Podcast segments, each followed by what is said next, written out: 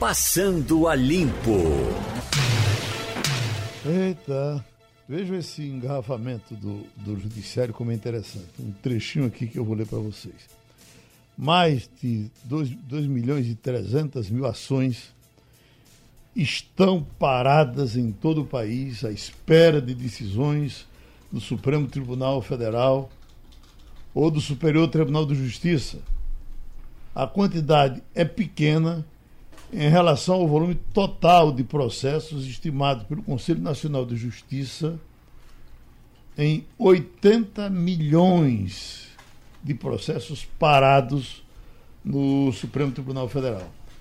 E aí, 80 milhões de processos. Eles dizem que para atualizar, se fizer uma força-tarefa, tem que passar 10 anos para botar isso nos eixos. Você imagina você que tem uma causa aí, ela foi parar no tribunal. Quando, quando é para não ser preso, é ótimo, né? Que, que demore para quem está na bica para prisão. Mas quando é para decidir isso. alguma coisa em seu benefício, você isso, vai. Isso é juntando é, estadual, federal? Não, isso é só no, é no STF. Só no STF. Só no Supremo. Se judicializa muito também. É, a né? gente sempre, sempre discute isso. Aqui a gente já falou várias vezes, inclusive que o Supremo Por que é que tudo. as coisas. O Supremo não é um Supremo para decisões constitucionais. Só né? constitucionais. Pois é. Então, esse é que é o problema também. O Se STF... lá tá assim, imagina embaixo como é que não tá. Mas é porque também, Enfim. mesmo por questões constitucionais, perde-se muito tempo. Inclusive com pequenas coisas, coisas que não eram para o Supremo estar discutindo. E o Código de Processo Civil e Penal tem muito recurso, muitas possibilidades de reanálise, de reanálise. Isso, isso faz com que haja esse sentimento também de injustiça, de, de que não há celeridade na justiça é. no Brasil e o embrólio, né? Porque acaba muitos processos deles virando prescritos, ou seja, não, vão, não, é, não são analisados e com isso acabam. -se. Ah, tem também um, um, outro componente. Eu acabei de ler o livro do Porque o Brasil é Atrasado, do príncipe, né? Deputado federal Luiz Felipe. E lá, entre outros assuntos, ele questiona e critica duramente a Constituição. Ele diz que a gente vive à mercê de oligarquias e que o instrumento para controlar o desenvolvimento do Brasil é justamente atrasar. E a Constituição acaba atrapalhando muito. Promove intervenção, não respeita é, livre iniciativa e por aí vai. Isso tudo desemboca onde? No judiciário. Se você cria um monte de direitos que não são direitos, não é? na verdade são convenções que foram criadas, onde é que você vai reclamar isso? No judiciário. Muito disso aí não era nem para estar tá sendo judicializado. Se você não tivesse tanta intervenção, tanta lei, tanta burocracia, tanta norma para travar o desenvolvimento do Brasil. Ontem eu assisti os juízes tratando da desaposentação. Isso. Aí vem aquele bom senso enorme do juiz. Não podemos. A nação não vai ter como custear esses, essas despesas. Se quando fosse para tratar das coisas deles, eles aí também vem, pensassem desse jeito. Aí vem uma criatura feito faquinha e diz: Não, mas olha, eu vou abrir uma divergência aqui Brincadeira, né? Olha, Palácio do Planalto compra carros para ex-presidentes. Vê que vida boa. Sarney, Collor, Fernando Henrique, Lula, Dilma e Temer, Temer receberão sedãs Honda Civic, uh, medida uh, vitalícia para antigos chefes de Estado.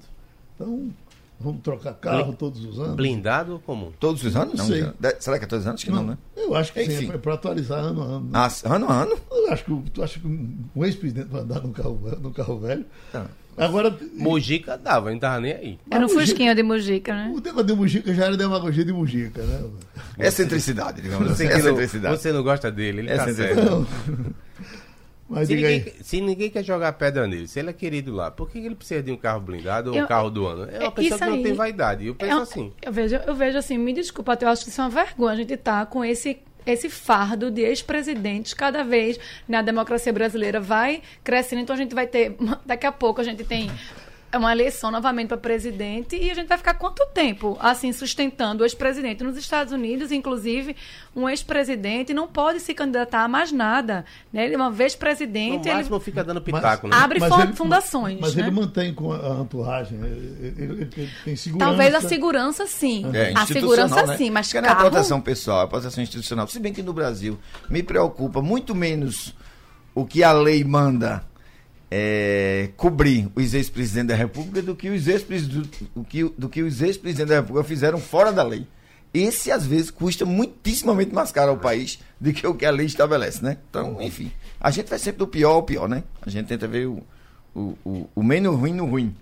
Olha, nós estamos já com o doutor Zé Paulo Cavalcante. Sim. Para ele falar um, com a gente aqui, porque a Sérgio Cabral teve a decisão, a, a, a homologação da delação premiada. Foi Faquinho, foi? Faquinho tomou essa decisão ontem. E aí, doutor Zé Paulo, eu já tô, até estou vendo aqui umas coisas que eu tenho anotado de dinheiro que o, o país está recebendo. Maluf ontem devolveu 34 milhões à São Prefeitura Paulo. de São Paulo. Isso. Estávamos dando a notícia que Rio de Janeiro uh, uh, recebeu 700 milhões. E a União, pela primeira vez, vai ter direito também aí. Recebeu 700 milhões. Em 2017 já havia recebido 250 milhões. O seu Cabral, ele está ameaçando. Milhões. Não, só, não é 100, 300, não, é 380 ou é 350? É 360 milhões, Mas é parece. é porque é 100 milhões de dólares. Então, Acho. agora com o dólar batendo o recorde a 4,28. Eu não sou internacionalizado como você. São 300 anos a condenação de a pergunta A pergunta é a seguinte, doutor Zé Paulo. Se a delação só é feita com novas uh, uh, informações depois de tanta coisa que ele já disse, passou todo dia, toda semana ele dava uma entrevista entregando um, dois, três, dez. Ele vai partir para onde agora? Parece que no Rio de Janeiro ele não tem mais que entregar. Será que ele parte agora para Brasília?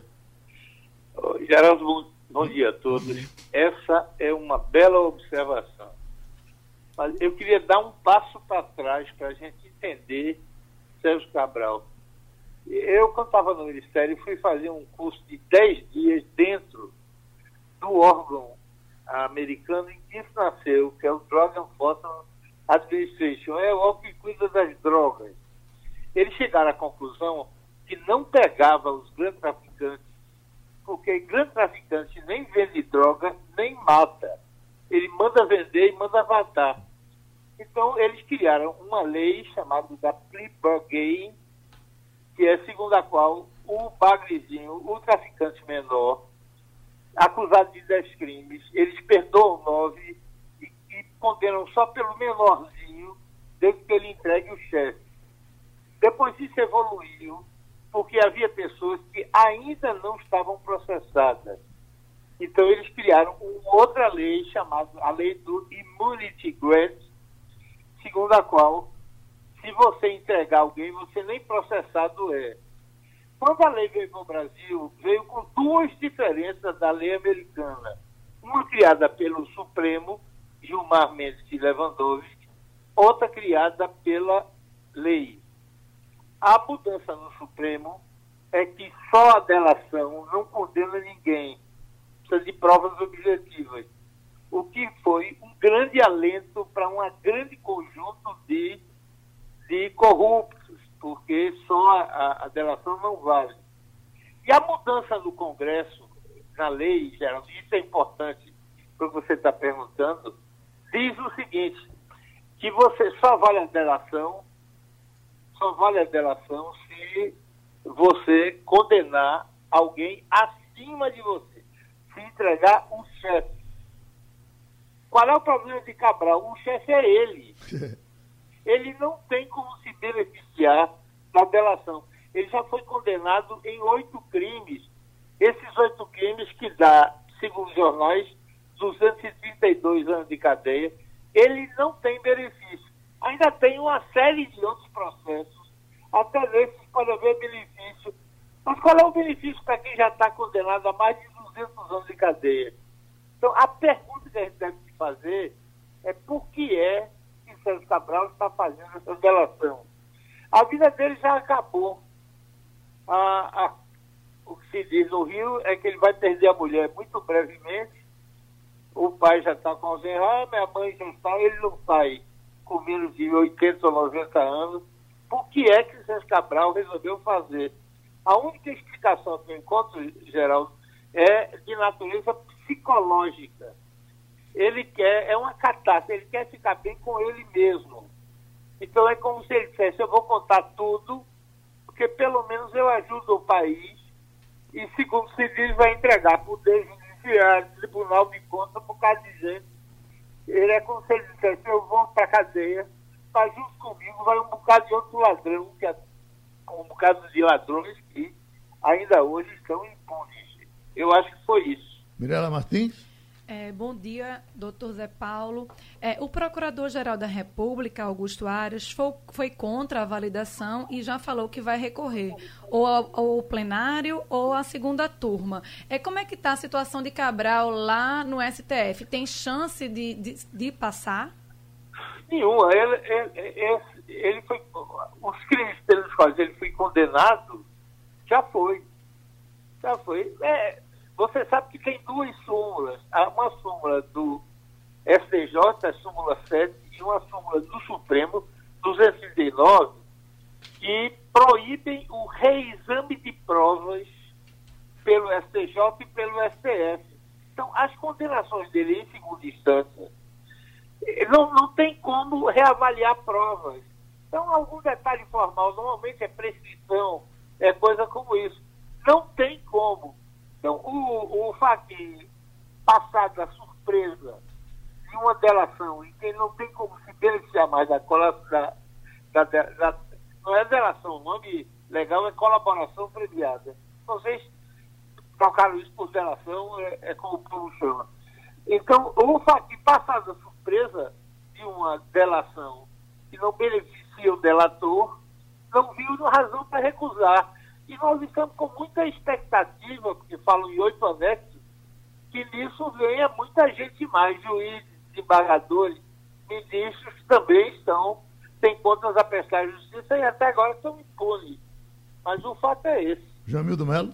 É, bom dia, Zé Paulo. Uh, o que se leu ontem é que ele ia entregar justamente nomes, como é que foi a indicação de nomes para o STJ e principalmente o Judiciário do Rio de Janeiro. Nesse sentido, não seria interessante essa colaboração? Para nós, para o público, é vital, interessantíssimo. A pergunta que fica, Angelina, é: ele não vai ganhar nada com isso. O que é que deu na cabeça dele? Ele inventou de fazer essa donação agora. Eu acho que ele quer ficar em paz com ele mesmo. Eu, eu, eu, minha vida já se acabou eu vou prestar um favor ao país. Eu acho que é mais ou menos isso. E, e as pessoas vão talvez até vê-lo com outros olhos quando ele começar a entregar o resto das pessoas. Eu acho que foi isso. Uma... Não há nenhuma outra hipótese possível, porque ele não vai ter um centavo de redução nas penas. A torna pode ser a blindagem da mulher, se leu ontem isso também. A mulher, supondo que ela vai permanecer com ele porque nem isso. Vai ver que é o último gesto, Zé Paulo. É, talvez. talvez. A natureza humana tem seus mistérios, viu, viu, viu, Talvez seja. Mas ela, por sua vez, também tem, é réu em algumas outras ações. Ela não é impune, mas ele não tem como fazer isso para beneficiar a mulher. Não há maneira legal. Talvez algum acordo entre procuradores de confiança, de, de, de mas, mas tecnicamente não há maneira de ele, com benefício, como, de, como delator, beneficiar uma terceira pessoa. Não há maneira legal de fazer isso. Pronto, a gente agradece a contribuição do juiz José Paulo Cavalcante. Já estamos com o ex-ministro Aldo Rebelo, grande conhecedor do Amazonas, relator do Código Florestal, que mexeu muito com aquela região. E agora tem uma nova decisão do presidente Bolsonaro que está criando uma polêmica muito grande dentro do governo, fora do governo. Uh, se a gente pega, por exemplo, a opinião de Rodrigo Maia, ele é absolutamente contra e diz que uh, pode sentar em cima do projeto para que ele não ande, porque de imediato ele entende que quando o presidente uh, permite que se faça pesquisas, se extraia minério dentro de terras indígenas, isso pode ser prejudicial para os índios essa coisa não foi pensada antes de discutir. É por isso que a gente quer a sua opinião, doutor Aldo Rebelo. Bom dia, Bom dia, Geraldo Freire. Bom dia aos amigos, ouvintes da Rádio Jornal. É uma grande alegria poder voltar a falar com Pernambuco, com o Nordeste, com a nossa querida Recife.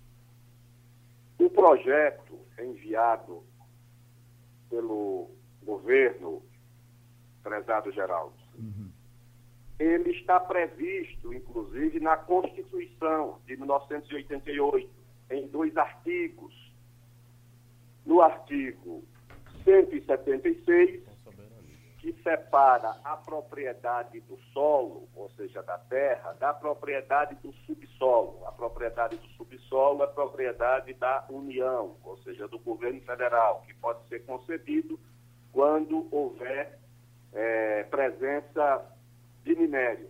E nesse artigo 176 já se prevê a pesquisa e a lavra de minérios em terra indígena desde que, como diz o artigo da Constituição, no caso das terras indígenas, essa pesquisa e essa lavra só pode ser efetivada quando houver autorização do Congresso e quando as comunidades forem ouvidas e tiverem participação nos resultados. Mas o artigo 176 já prevê a participação é, da, das comunidades indígenas e essa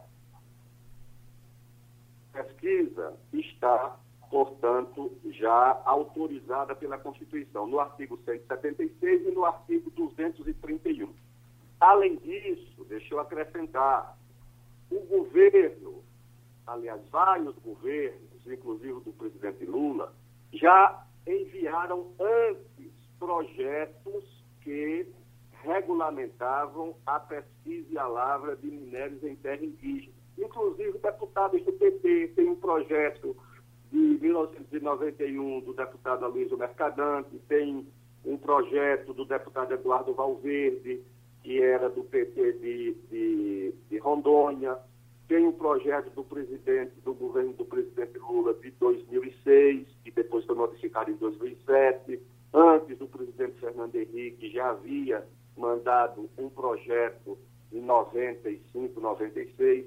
Portanto, não se trata de nenhuma novidade, porque a Constituição já prevê a pesquisa e a lavra de minérios em terra indígena e isso já acontece atualmente. Agora acontece de forma ilegal, inclusive em caso de mortes, como aconteceu lá na reserva Roosevelt, no município de Espigão do Oeste, lá no estado de Rondônia, onde, segundo dizem, está a maior reserva de diamante do mundo nessa área indígena chamada é, área reserva Roosevelt. Portanto, o seguinte, não há nenhuma novidade nessa proposta enviada ao Congresso. Isso já estava previsto na Constituição de 88, em dois artigos da Constituição, e governos parlamentares o senador Romero Jucá, o ex-senador Severo Gomes, todos esses, todos esses legisladores já tratavam da, de regulamentar a pesquisa e a lavra de minérios em terra indígena. Mirela Martins?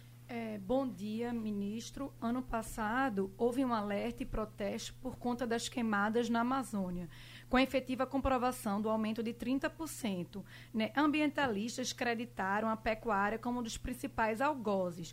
Agora, é, o presidente diz que é um sonho a liberação das reservas de mineração que era uma promessa antiga do governo dele. Como proteger até as terras indígenas e a Amazônia nesse caso? A outra questão é que pecuária na Amazônia se pratica desde o século XVIII.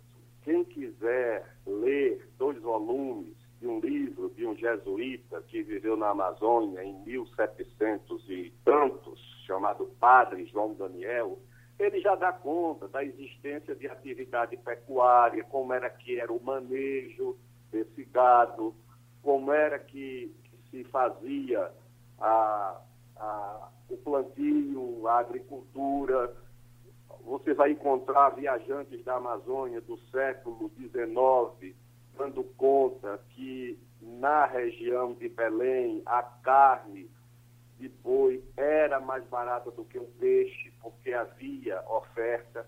Então, não dá para atribuir a atividade de sobrevivência dos moradores da Amazônia o risco de destruição da floresta, tá certo? a floresta amazônica eu conheço desde a época de menino, quando ainda era da União Nacional dos Estudantes, que eu viajava pela Amazônia, continuei viajando como deputado, como presidente de comissão de relações exteriores, como ministro de quatro pastas diferentes, presidente da Câmara, nunca deixei de viajar para a Amazônia. Conheço essa conversa das ONGs, que vivem da Amazônia, não para proteger a Amazônia, mas para sobreviver materialmente de, dessa campanha que faz pelo mundo afora.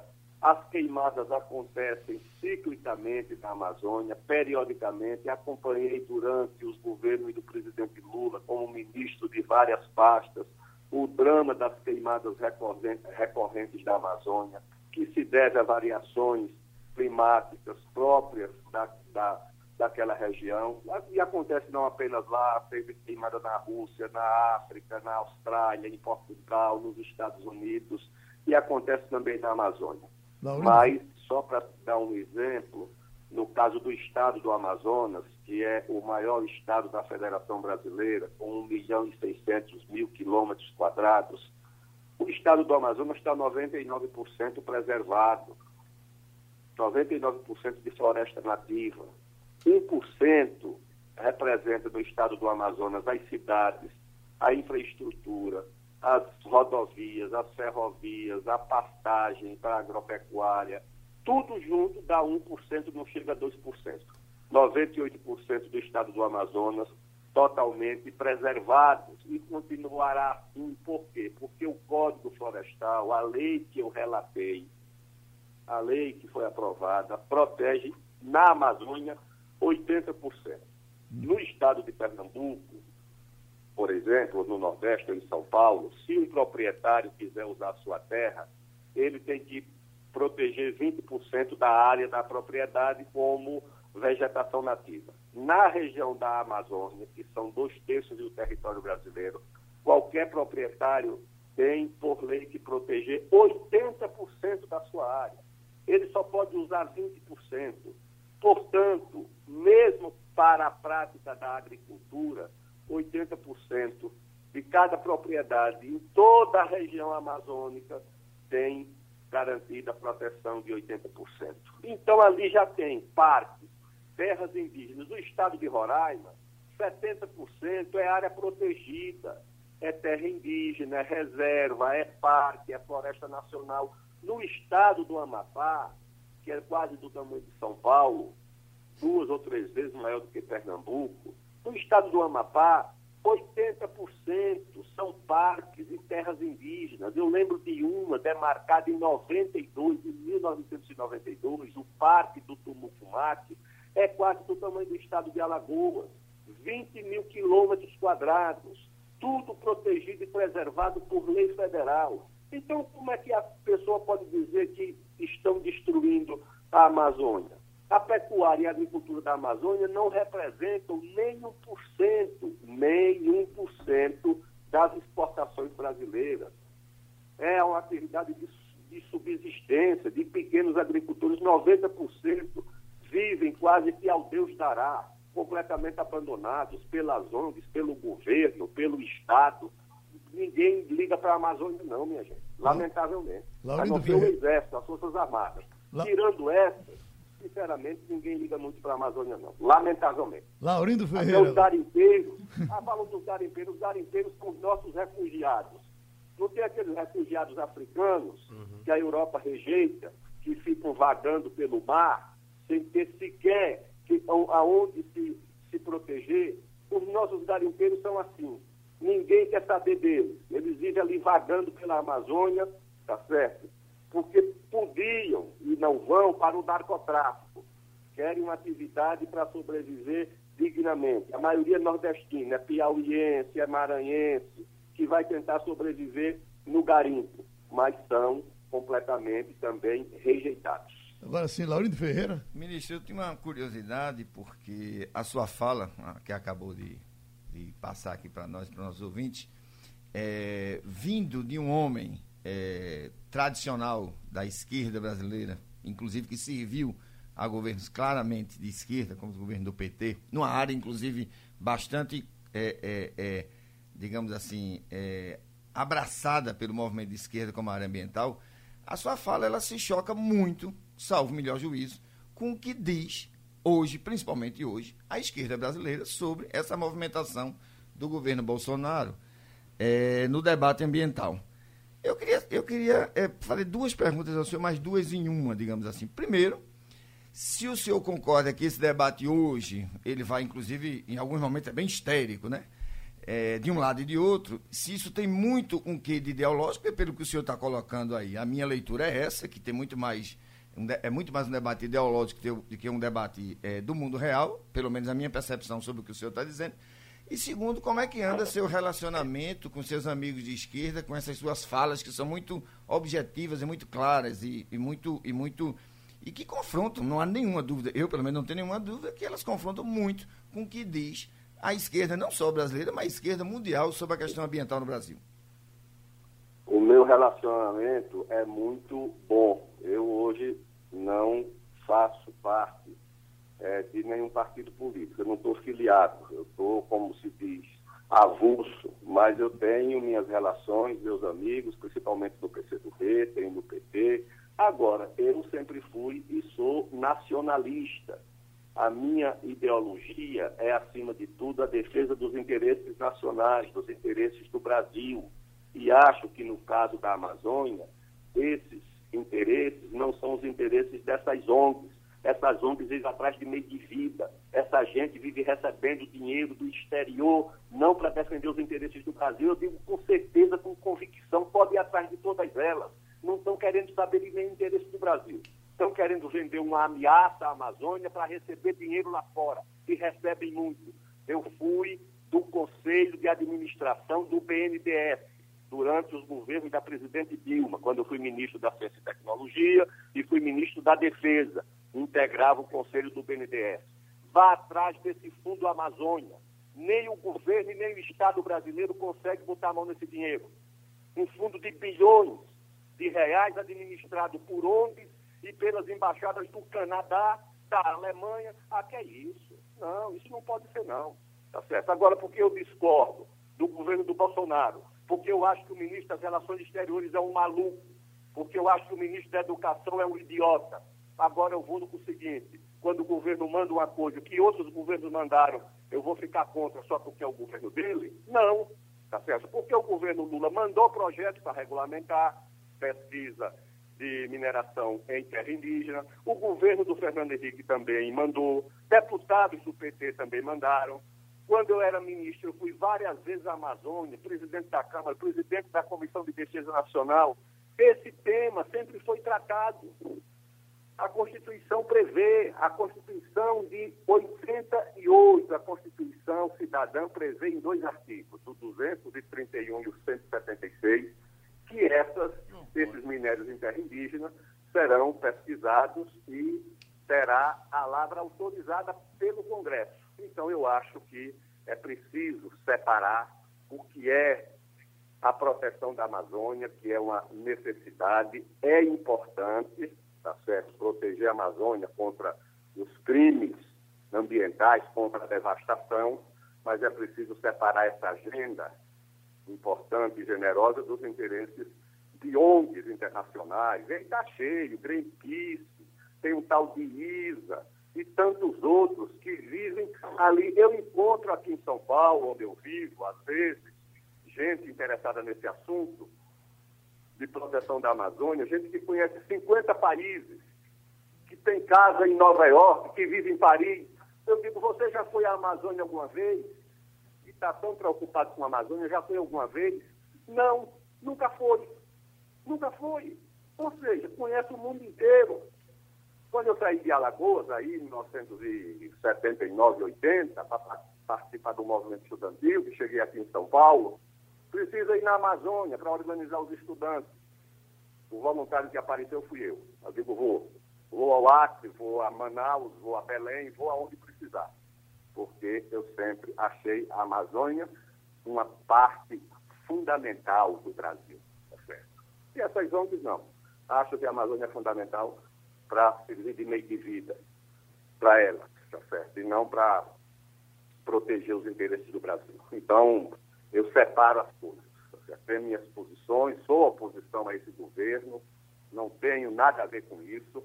tá certo? Minhas posições são as mesmas, agora são posições de quem sempre foi e continua sendo, tá certo, nacionalista. É isso que me leva a ter essas opiniões sobre a Amazônia. Doutor Ribeiro, foi muito bom ouvi-lo. O senhor falou no dia apropriado para tratar desse tema, com conhecimento. A gente agradece a sua contribuição e espera tê-la sempre. Ele falou aqui no Passando a Limpo. Deixa, por gentileza, aqui já estamos com o presidente do PDT, Carlos Lupe, presidente nacional, o deputado Túlio Gadelha acompanhando com tantos outros amigos. Mas, deputado, como o senhor é uma atração importante. Claro. Venha tirar uma foto aqui com a gente. Para aumentar a audiência. Tirar uma, tira uma foto aqui com a gente, que é para. Pra... Esse é Getúlio, tá vendo? Pronto. É Getúlio no sangue e na alma. Pronto. Dê uma foto aí do. É. Pronto. Vai sair na Globo. Pronto. Muito obrigado. A gente está tentando organizar para que ele venha para um debate é. maior para falar sobre a cidade, claro. como ele pensa o Recife, é. etc. E o, o, Túlio tem uma vantagem, além de ser uma personalidade nova em termos de mandato, ele tem história. Uhum. Ele tem coerência, ele tem uma origem de ascensão humilde que a gente quer para todo o povo brasileiro. É um, é um é um deputado de muito valor. Eu ia falar rapaz, porque ele é muito jovem, mas ele pode pegar mal, né? Então vamos dizer, é um deputado de muito valor, valor pessoal e de conhecimento. Ele está estudando o Recife. O senhor acha que ele já está temperado para pegar uma cidade com os problemas que o Recife tem? O que tempera é a vida. Né? Eu acho que se a gente for na política achar que é para a pessoa estar tá preparada ter que ter tanta experiência assim, Bolsonaro jamais podia ser presidente da República, porque ele sequer administrou um botequim. Nunca foi ele, já foi administrou a Fundacentro, que é uma fundação do Ministério do Trabalho, o Instituto de Terra. Você acha que ele pode ser um Bolsonaro na, na, na prefeitura? Deu me livre conjuro. Eu só estou falando a diferença. Ah, e a favor dele, que o Bolsonaro tem experiência nenhuma. E ele tem experiências já na gestão. É isso que eu quis dizer. Presidente, Presidente Lupe, ontem o senhor fez um gesto, gesto importante e impulsou aqui o Túlio Gadelha no diretório municipal, né? Presidente. É, presidente, exatamente. E com um, um grupo bastante forte, dando apoio. Mas isso significa que realmente ele vai sair como candidato? Mais à frente, sempre se diz que o PDT pode voltar aos braços aí do, do PSB, da aliança, de repente lançar um outro candidato a vice, fazer uma composição, até porque também tem Caruaru na jogada, né? A parte do partido não gostaria de sair dessa aliança. Como é que fica, de fato, essa composição? Pô, não, eu acho que essa aliança, eu me dou muito bem com o prefeito Geraldo, tive agora até tomando café com ele de manhã junto com o governador Paulo.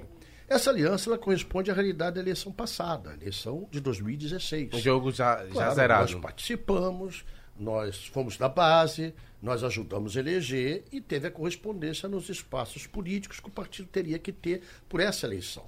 Nós, nessa eleição de 2020, estamos vivendo um momento diferente. Qual é o momento diferente? Primeiro, é a primeira vez que temos uma eleição sem coligação para vereador, uhum. pra proporcional. É a primeira eleição sem coligação. Antes, a gente tinha o retrato de ter seis, sete, oito partidos menores se juntando para eleger um vereador, até dois vereadores. Hoje não. E eu sou a favor dessa lei, o partido votou a favor.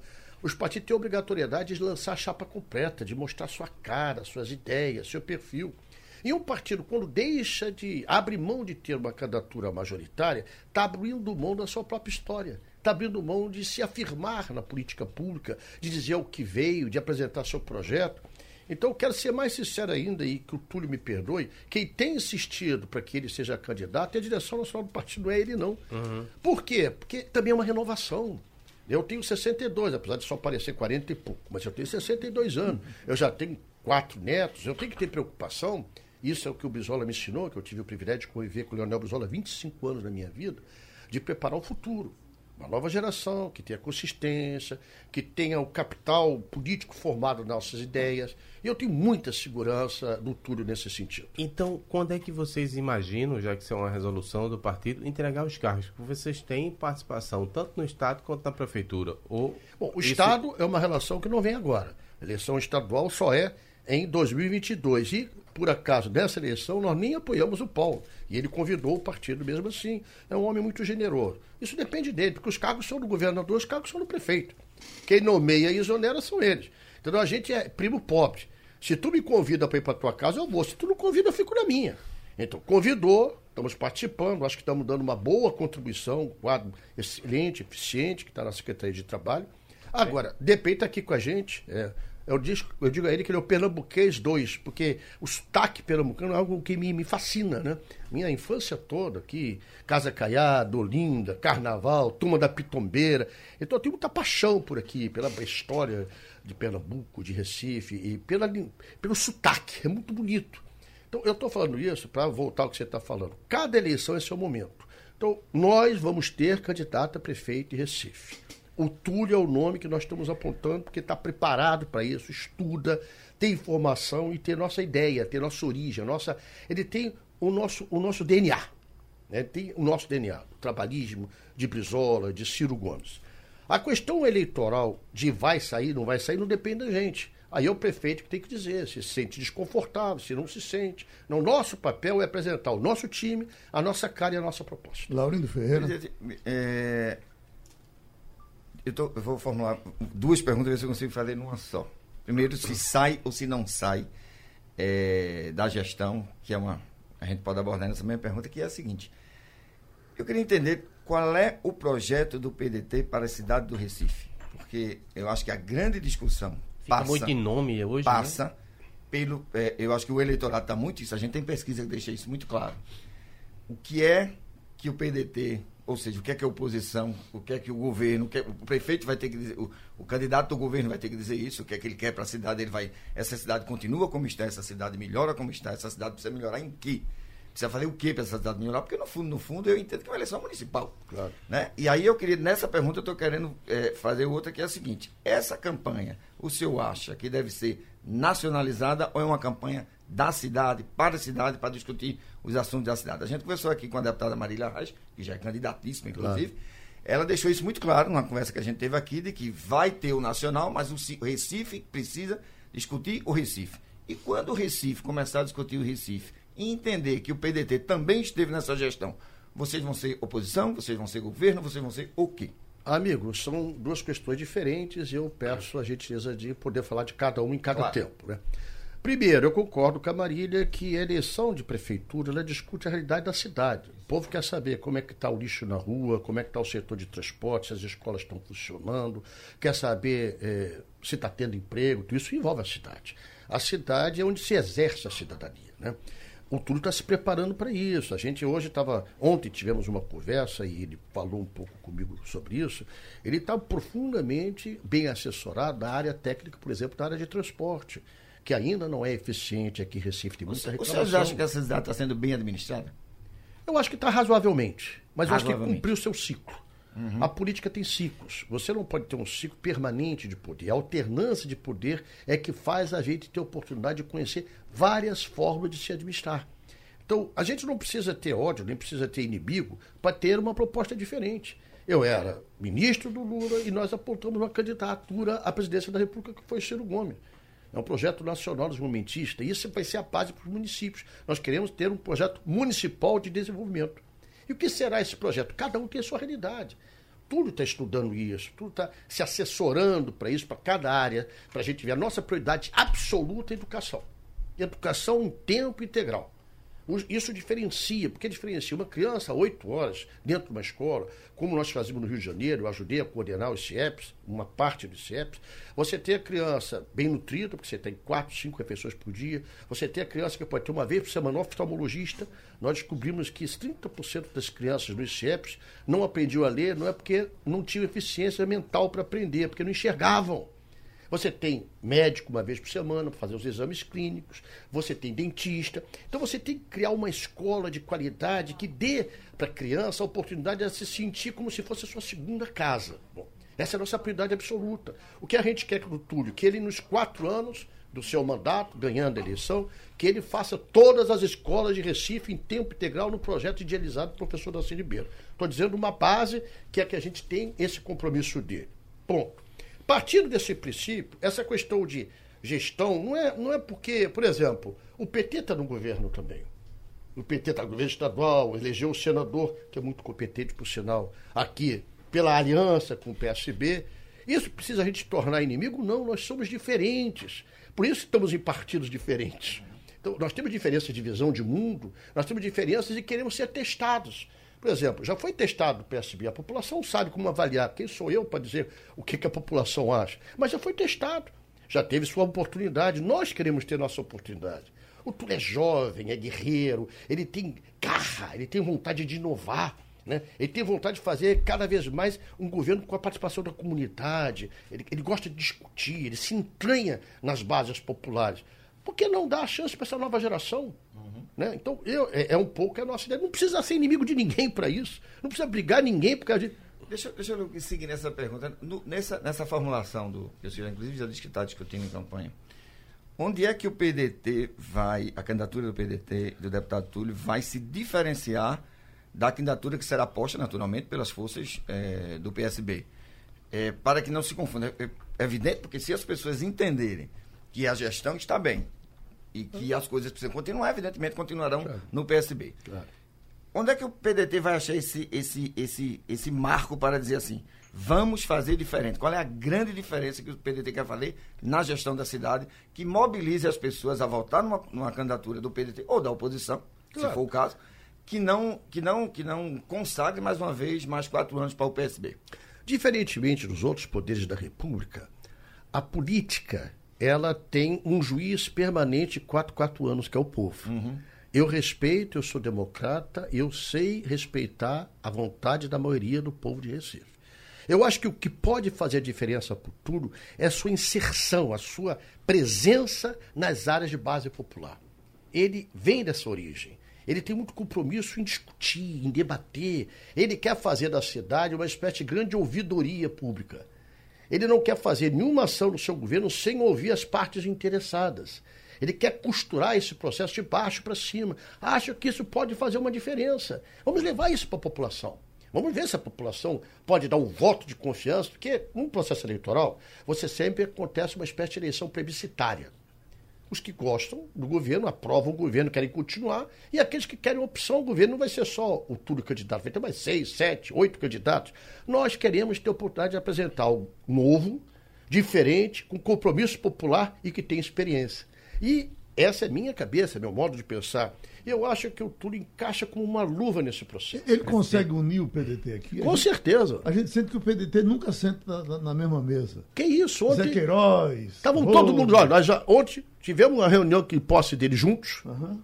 na mesma mesa, do lado o Zé Queiroz do outro lado do ontem, ficamos jantando até duas horas da manhã, tá vendo como eu estou resistente? Às Sim. seis e meia estava de pé. Com Túlio, Zé Queiroz e Vone. Eles estão nesse projeto? Com absoluta segurança. Era isso que eu queria lhe perguntar, presidente. Dê uma palavrinha sobre como é que fica o jogo de Caruaru. É possível fazer um jogo diferente do que foi pode ser feito no Recife? É, Zé Queiroz lá sai, independente do governo do Estado, ele pode até contar mesmo com a participação do governo do Estado, porque, inclusive, para o PSB, o que importa é derrotar Raquel Lira. Inclusive, é, é, a ideia geral é essa. Pergunta inteligente e assim, já veio com a resposta. Desculpe. Não, não, eu estou contrário. Eu estou reverenciando eu tô, a inteligência. Eu estou tentando contextualizar, porque às vezes pode é ser verdade, que no, mas você já deu a resposta, irmão.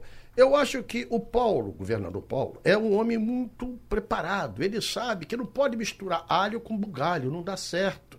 Então, a eleição em Recife é eleição da capital. Né? O que acontece em Recife não só repercute em Peru, repercute no Brasil inteiro. Isso aqui é uma, é uma cidade da resistência. Né? Recife é uma cidade que tem a cultura brasileira sintetizada na sua gente. O maracatu, o frevo, o bumba meu boi. Né? É, é, eu, eu, eu, tenho paixão por aqui, porque eu vim aqui desde meus nove, sete anos de idade. A minha mãe de leite, que era minha irmã, da minha mãe, as duas perdi há dois anos a minha tia, agora a minha mãe, ela foi minha mãe de leite. Eu, eu via aqui para mamar na minha tia, para tu ver, eu sou, eu sou filho do leite pernambucano, né? Então eu falo isso para dizer o quê? Porque a gente tem que ter compreensão que a política não pode se resumir ao toma lá da cá. Não, fico contigo aqui, tu fica comigo ali. Não é assim, são muitos municípios. Não, o PSB é nacional. Nós provavelmente vamos ficar com o PSB em São Paulo, a maior capital do Brasil. Então tudo tem que ser considerado, levado em conta. E eu tenho na cabeça o seguinte, eu PDT faz 40 anos, dia 26 de maio. Eu tenho 40 anos de PDT. Eu nunca tive outro partido na minha vida. Sou teimoso, casado com a mesma mulher há 38 anos e 40 anos de PDT. Então, eu quero ter o direito de apresentar ao povo de Recife uma candidatura que represente a cara do PDT, a cara de Ciro Gomes, o nosso projeto. Olha, ganhou, ótimo, vou ficar muito feliz. Não ganhou, a vida vai continuar e vamos continuar lutando. Né? Porque a vida não é feita só de vitória. Darcy Ribeiro, meu mestre, meu guia, que eu também tive o privilégio de, de conviver, ele dizia assim: já perdi muito, resumindo, já perdi muito na minha vida, mas eu jamais gostaria de estar ao lado de quem me venceu. Porque às vezes a derrota alimenta a gente. Deixa eu voltar só para Recife, que é uma questão importante. Claro. Provavelmente. Importantíssimo. Claro, provavelmente vamos para a eleição do segundo turno, provavelmente. É o provável. E eu queria entender no PDT, no segundo turno, temos várias candidaturas já postas, nenhuma ainda consolidada, mas enfim, a de, a de Túlio, a da delegada, é, quem mais me ajuda, e Mendonça Filho, Daniel ah, Coelho, enfim, temos. Já teve até candidatura retirada. Retiradas, né? evidentemente, o próprio João. E queria saber, numa possibilidade de segundo turno, quem, com quem o PDT caminharia mais tranquilamente? Desses nomes que estão aí, Olha, das amigo, siglas que estão aí. Amigo, uma probabilidade de segundo é, turno. Amigo, primeiro eu lembro minha vozinha, Pedrolina Lopes Cavalcante, também daqui. Uhum. Cada sofrimento tem seu tempo. então eu não quero antecipar sofrimento. Uhum. Primeiro eu quero estar no segundo turno. Então, como é que eu vou discutir quem eu vou apoiar se eu quero apoio para estar no segundo não, turno? É, eu quero. Meu irmão. Eu, aí, eu já estou na condição é, de que vocês estão no segundo turno. Já gostei da pergunta. Já estão lá. Então, como A eu sou, como eu sou um getuliano, também o Getúlio, que está aqui liderando o programa. Eu sou Geraldo. Mas, é, desculpe, desculpe. Duas vezes eu te chamei de Getúlio, mas perdão. Sabe o que, que, é? É que a inspiração da sua sabedoria, da é, sua paciência, da sua simpatia, do seu jeito amável de ser, eu me sei. fez fazer essa confusão, que é muito bem. E sem contar que é uma camisa que Getúlio sempre usa. Né? É, e é bonita, eu. Pô, me diz onde tu comprou uma dessa. Eu quero uma dessa, juro por Deus, eu adoro. É. Colorida, alegre, feliz. Produção Nacional, é a filha dele. Ah, é? A medida endereço. Onde é? Tua filha mesmo? É nada, eu comprei. Isso é ah, é presente. Pô, ia fazer até propaganda agora. Mas voltando aqui. Getúlio, e eu peço desculpa ao geral, falei, a gente é humano, né? Tá errando todo dia, mas é um erro que eu elogio. Getúlio dizia uma coisa que tem que ser um paradigma pra gente, uma referência pra gente. Apoio não se discute, uhum. aceita. Ou seja, se você conhecer algum político no planeta Terra que me diz não quero voto, me avisa, eu nunca encontrei. Então, apoio a gente tem que ter de todos aqueles que tenham boa fé, queiram ver, acreditar no projeto, e eu não discuto, aceito. É a minha cabeça. A do Túlio eu não sei, ele que tem que responder. Meu, prefeito, meu presidente, muito obrigado, que nós temos um bloco comercial claro, nos chamando aí. Então a gente agradece a sua participação por aqui. Eita, Mirela, essa, essa coisa de sexo nunca vai mudar. É, é, é sempre assim. E dentro dessa discussão agora com a, a herança de Gugu Liberato, aí um jornal do Rio de Janeiro traz aqui. Gugu era gay. Quem a, disse? A morte dele revelou um clássico caso de uma vida de aparências. Sempre foi intocável, postura liberada, porque na verdade ele não, nunca deu pinta de nada. Né? Isso, né? nunca foi, assumiu né? nada. É sucesso na TV, muito discreto nas suas relações afetivas. Lembro, como se fosse hoje, da reação de minha mãe quando soube que Gugu ia ser pai. Ela disse: Isso é mentira. Ele é um anjinho.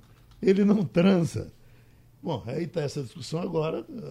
A, a, a, mãe de Gugu praticamente na rua. E, e quando se chega na briga, a, a mãe de Gugu é que está dizendo na rua que ele era gay por isso não, não, não, não, não teve a relação que a, a, a viúva agora está dizendo que teve. Eu agora, tenho pena do tudo que aconteceu com o ah. pós-morte, né? Porque uhum. ele era uma pessoa muito querida, um apresentador com muito, muita credibilidade, com uma legião de fãs e teve a vida muito reservada.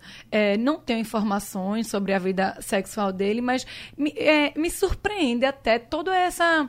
É, essa abertura, né, uma lavagem de roupa suja que a gente vê após a morte dele, da, da mãe, é filho entrando, ajuizando ação contra a própria mãe, uhum. né, para tirando a mãe do inventário, né, tem crianças ainda, tem as gêmeas filhas dele são pequenas ainda, que o menino já é de maior, mas ontem teve a decisão em que re, reduziu. dela, né? De 100 mil para 40 mil, cara, não, ela é mãe dos três filhos dele. É uma, é uma situação muito delicada e eu tenho muita pena do, da imagem pós-mortem de Gugu, né? É uma, a mãe dele tem 90 anos, eu, por uhum. aí, né?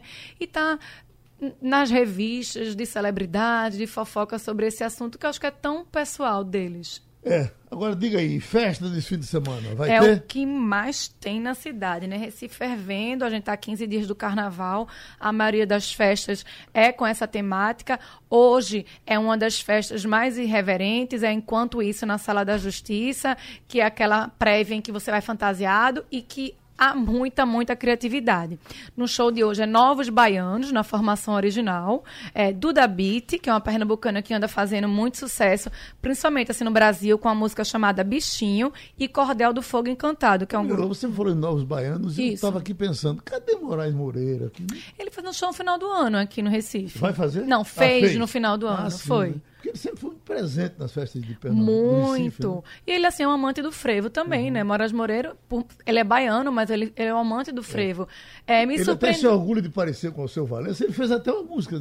Tem gente, tem gente que pensa que eu sou o Alceu Valença. Parece mesmo o cabelo, né? É, também tem. É, amanhã a programação é enorme. É, tem Edinho, tem é, Balmasque à noite lá no, é, no Clube Internacional do Recife. O Balmasque, que era aquela prévia tradicional de máscara, o pessoal é tudo de smoke, reformou. Já é amanhã, é? O Balmasque é amanhã. Eita, Isso. chegou o carnaval. Amanhã tem El Chan, Babado Novo e Silvana Salazar. O nosso maestro Spock, que é o anfitrião da festa, é quem vai receber toda essa baianada. O tema de amanhã é Balmasque no Havaí. Então, o Balmasque ele se reformulou todo, é uma nova proposta, já faz algum tempo e está lotando muito o Clube Internacional. O baile municipal vai tá o... perto? Baile municipal é na próxima semana, é o sábado é? antes do galo, é na outra semana. Uhum. É, inclusive, saiu as atrações, né? Margarete Menezes é uma das atrações, tem Spock também. É, sempre vende muito bem o municipal, sempre uhum. É, tem lotação esgotada. Tem também amanhã o Carvalheira Fantasy com Timbalada, DJ Dennis, Hulk, Banda de Boa.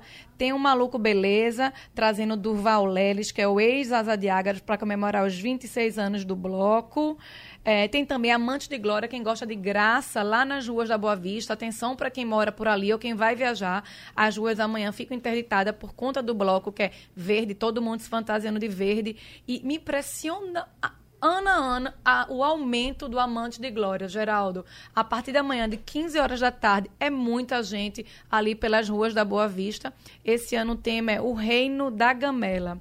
Tem também a prévia do Braz, que promete agitar ali também a Boa Vista a partir das 13 horas do lado de fora. Eles vão fazer um evento assim mais voltado para o samba, que tem mais Spock, Guga Fraga, Gerlane Lopes e Chico de Assis. Tá certo? Tá certo. Então, terminou passando a limpo.